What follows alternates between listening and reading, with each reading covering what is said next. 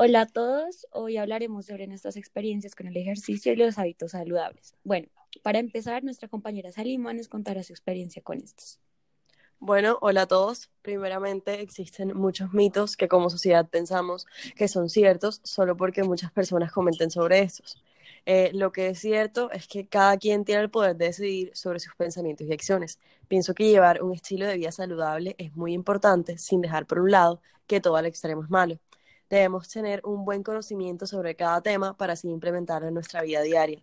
Llevo un hábito de vida saludable y ejercicio en mi vida, no solo por mi físico, sino por mi salud.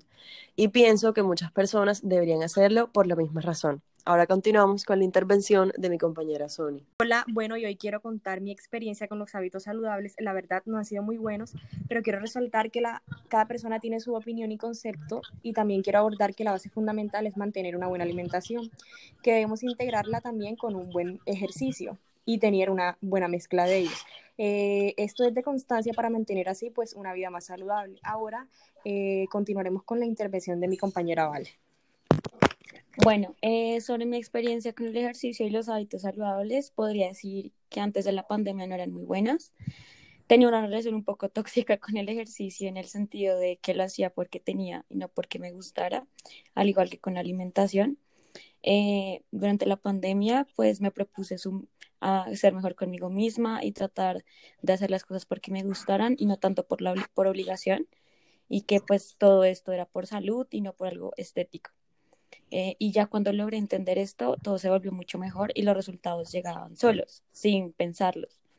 Lo que quisiera como reflexionar sobre esto es que no deben hacer ejercicio o adquirir hábitos saludables porque quieran adelgazar o porque no se quieran ustedes mismos, sino porque se aman y quieren estar sanos. Y bueno, finalmente continuaremos con mi compañero Jonathan y su experiencia. Eh, bueno, eh, yo soy deportista de alto rendimiento y mi experiencia en el ejercicio desde el principio no fue muy bueno, porque desde pequeño em, era muy gordito y eso que mis papás eran súper atléticos. Siempre me enseñaron lo importante que era el deporte, pero la verdad no me gustaba, tal vez porque en los colegios, en los equipos no, no me sentía muy aceptado, hasta que encontré el deporte que era para mí, que me sentía aceptado, que es el fútbol americano.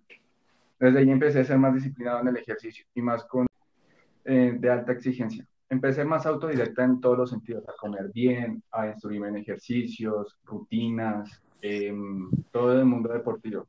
Y me ayudó más que todo también mi coach, ya que él creo, creo desde el Lo último que quiero decir es que si van a hacer ejercicio, sea por ustedes mismos, por querer ustedes, por tener buenos hábitos, no por cumplir un estima social y agradar a otros. Y bueno, ya muchas gracias eh, por escuchar este capítulo de este podcast y esperamos que les haya gustado y eh, nos gustaría saber usted, a ustedes cómo les ha ido con el ejercicio y los hábitos saludables. Cuéntenos su experiencia. Muchas gracias.